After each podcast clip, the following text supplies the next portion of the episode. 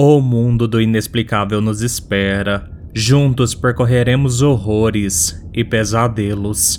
Mas não tenham medo, pois sempre há uma luz para seguir. Aqui é o Thiago Lucarini, este é o Cigaluz e sejam todos muito bem-vindos a mais um episódio do podcast. E hoje, iluminados, é dia de contos Todos os contos deste episódio são da minha autoria. Conto 1 Garupa Você já deve ter ouvido ou visto milhares de vezes notícias de motoqueiros que do nada perdem o controle de suas motos e simplesmente vão a óbito sem mais nem menos.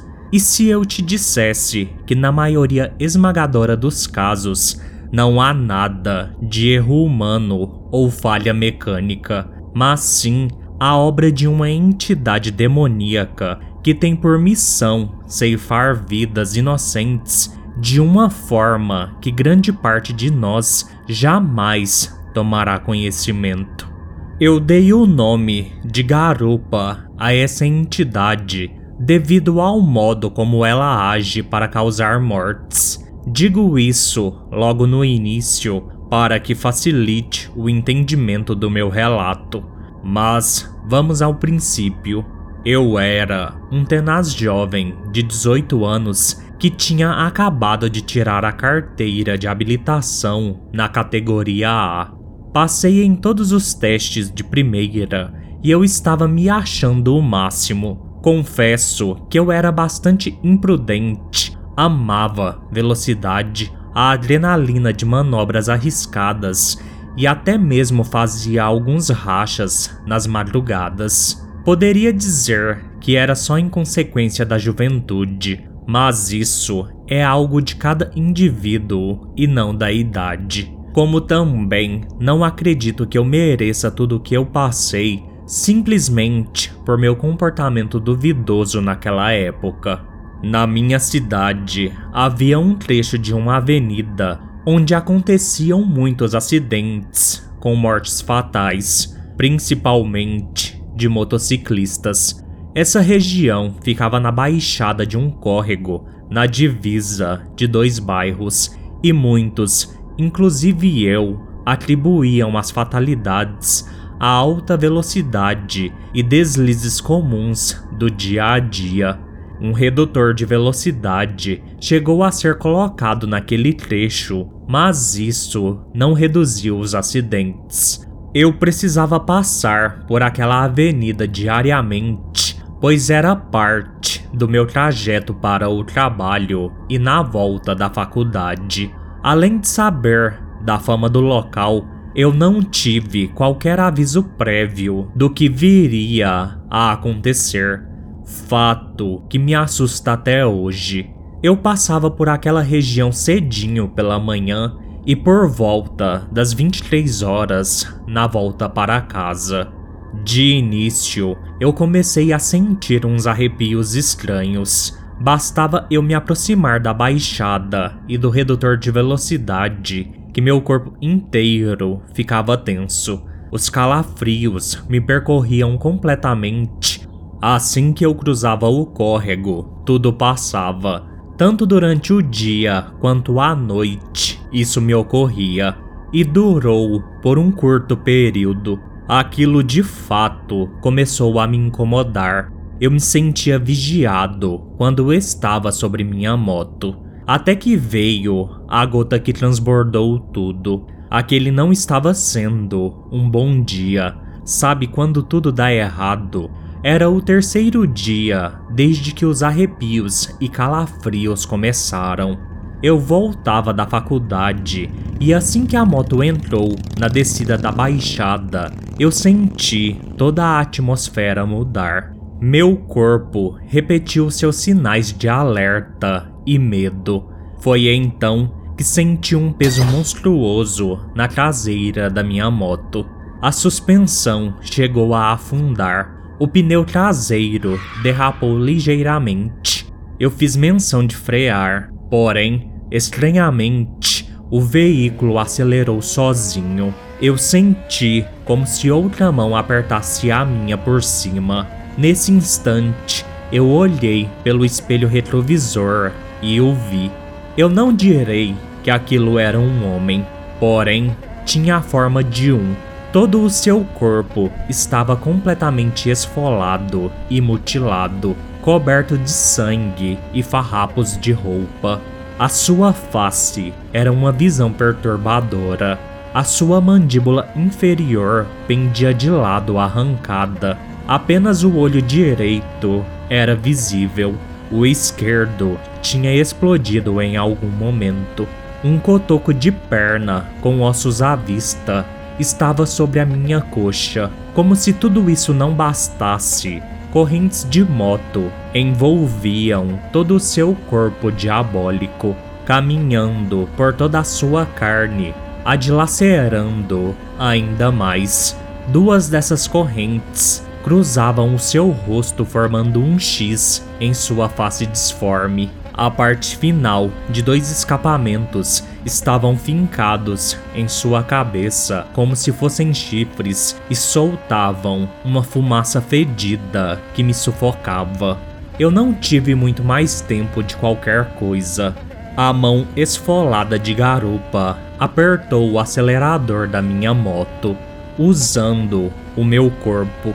Eu comecei a chorar e gritar pois as correntes que se moviam aceleradas no corpo da entidade começaram a cortar as minhas costas. Aquela coisa encostou a sua boca quebrada no meu ouvido e dentro da minha cabeça eu ouvi uma risada maligna. Naquele momento, eu literalmente caguei nas minhas calças. Segundos depois, o poste de luz estava diante de mim. O choque era inevitável e num piscar de olhos tudo escureceu. Eu fiquei em coma por 20 dias e fiquei mais quatro meses internado num CTI. Fiz dois anos de fisioterapia e, mesmo assim, jamais voltarei a ser o que era antes. Anos depois, eu ainda carrego sequelas permanentes daquele evento macabro. Naquela noite, eu senti o maior medo da minha vida. Quase não consigo nem explicar todo o pavor vivido. Garupa é um ser cruel e feito de puro mal. Nunca mais eu dirigi uma moto. Assim que me recuperei e depois de tratado o trauma de dirigir novamente, fiz a inclusão da categoria B e atualmente só dirijo carros. Eu sei que vai parecer loucura, mas eu me sinto marcado por Garupa, como se ele ainda me observasse, como se ele pacientemente esperasse eu subir numa moto de novo. No momento do acidente, eu estava tão apavorado que sequer pedi para Deus me proteger. Porém, algo divino me salvou Caso contrário, eu não estaria aqui para dar esse relato. Contudo, eu sinto no mais profundo de mim que aquele demônio quer terminar aquilo que começou.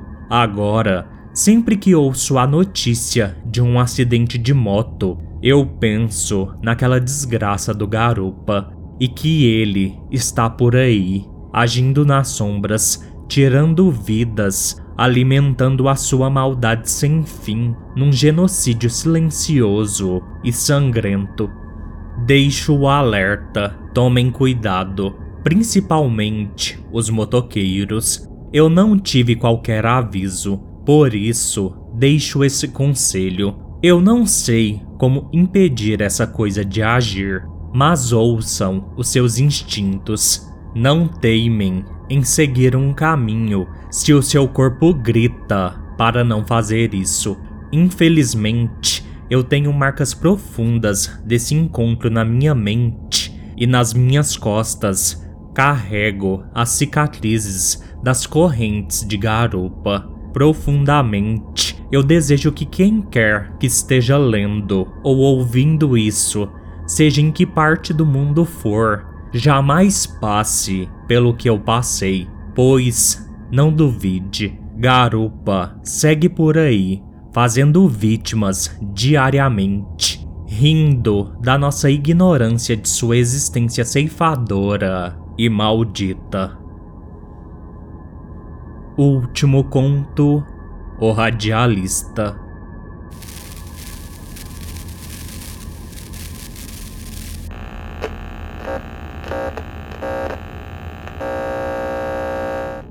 Meus queridos ouvintes, peço mais uma vez desculpas em nome da Rádio 126,0 FM.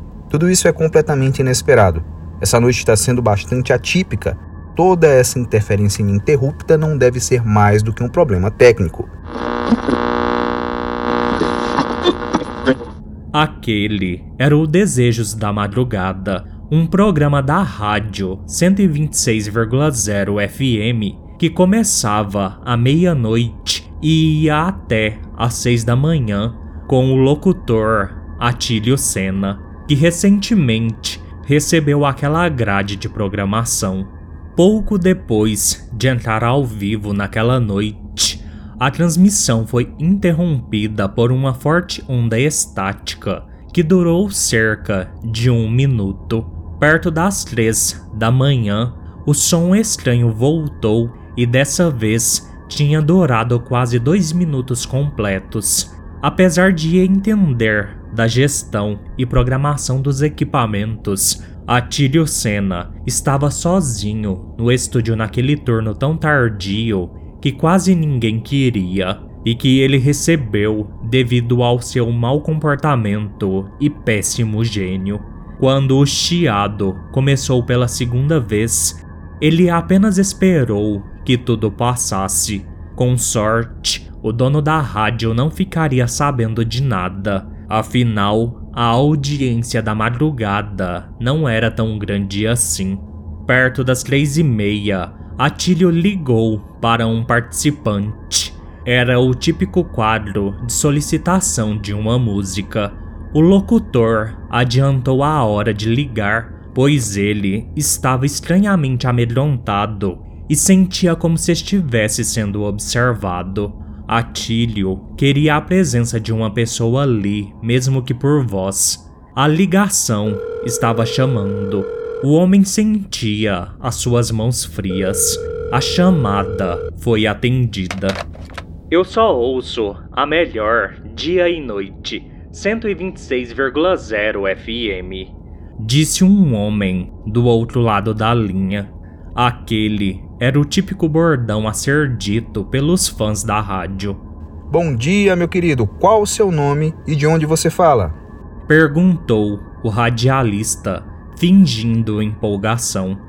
Meu nome é o Baldino e falo aqui do centro de sussurro. E o que você faz da vida, amigo? Sou vigilante noturno em uma escola infantil. E qual é a boa que você quer pedir aqui no Desejos da Madrugada? Atílio não recebeu a resposta que desejava do ouvinte. Coisa estranha, esses chiados de mais cedo em Atílio. Não sei se notou, mas parecia haver uma voz de mulher entre todo aquele ruído. O locutor engoliu em seco e apenas ignorou. Qual é a boa que você manda, Baldino? O ouvinte não continuou a conversa pois percebeu a estranheza no clima. Atílio, manda aí o clássico Evidências de Chitãozinho e Chororó. Essa é para machucar o Baldino. Já tá na ponta da agulha. Obrigado por sua participação, abraços e vamos todos juntos no embalo até o amanhecer. Atílio colocou a música para tocar. O seu corpo tremia por inteiro. O homem não acreditava que aquilo estava acontecendo com ele. O seu nervosismo só crescia. Minutos após as quatro da manhã, os ruídos de estática voltaram aos ouvidos daqueles que ouviam a rádio 126,0 FM. Porém, dessa vez, tudo aquilo durou quase cinco minutos. Muitos dos ouvintes daquele horário mudaram de estação ou desligaram os seus celulares ou rádios pelos quais escutavam a programação. Durante todo o evento, o radialista tentou tomar as rédeas da situação em suas mãos, mas sem sucesso. Parecia que algo maior e mais poderoso controlava todos os equipamentos. Atílio estava todo arrepiado, pois, durante aqueles minutos infernais de estática, ele escutou entre os ruídos a frase eu não serei silenciada de novo. Eu de verdade já não sei o que dizer, ouvintes. Minhas sinceras desculpas. A voz de Atílio estava trêmula quando ele retomou o programa. Ele mais uma vez atribuiu tudo a problemas técnicos do equipamento, que tudo poderia ser interferência da chuva forte que caiu por toda aquela madrugada. Ele respirou fundo quando percebeu que faltava menos de uma hora para o seu plantão acabar. O locutor recebeu mais uma ligação nesse período, apenas para um ouvinte relatar que tinha ouvido algo estranho em meio à queda da transmissão. Quando faltavam 10 minutos para o final daquela noite de trabalho horrível, Atílio viu Marcel Marx, o radialista da manhã, entrar no estúdio. O homem suspirou, aliviado, mas antes de terminar de exalar o ar de seus pulmões, ele escutou primeiro, nos seus fones de ouvido, o início da estática bizarra. Os seus olhos se encheram de lágrimas no mesmo ritmo que o seu coração acelerava em seu peito. Dessa vez, o chiado inundou a todo o ambiente do estúdio de uma só vez. Atílio não conseguiu desligar nada. Mas que porra é essa? gritou Marcel, tapando os ouvidos. Atílio também tapou os ouvidos, pois o ruído alto machucava. Concomitantemente, o locutor viu surgir de dentro da mesa de comandos uma mulher completamente nua. O seu corpo tinha claros sinais de facadas e outras escoriações. Botões de controle, como os de uma mesa de comando de som, caminhavam por toda a sua pele como carrapatos, abrindo mais cortes em seu corpo. A sua cabeça era algo igualmente perturbador. Sobre ela havia uma auréola de microfones. Os seus cabelos eram compostos por fios elétricos de várias cores. Alguns estavam desencapados e soltavam faíscas. No lugar dos seus olhos haviam dois alto-falantes que saltavam com a vibração do ruído branco. Em sua testa, rasgado em sua pele, estava escrito no ar. A mulher medonha caminhou em direção a Atílio. Marcel tinha fugido. Os ouvidos do radialista sangravam com todo aquele barulho infernal. Os chiados ficavam cada vez mais altos em suas casas ou onde quer que estivessem. Os ouvintes da rádio escutaram, sem qualquer ruído, Atílio dizer conformado: Eu não devia tê-la matado neste maldito lugar onde putas e demônios não sabem ficar enterrados. Logo após, os chiados retornaram ainda mais frenéticos. Houve o nítido som de um corpo sendo desmembrado aos gritos, e desde então, a rádio 126,0 FM está fora do ar em sussurro. Participação: Igor Miranda Pereira como Atílio Senna.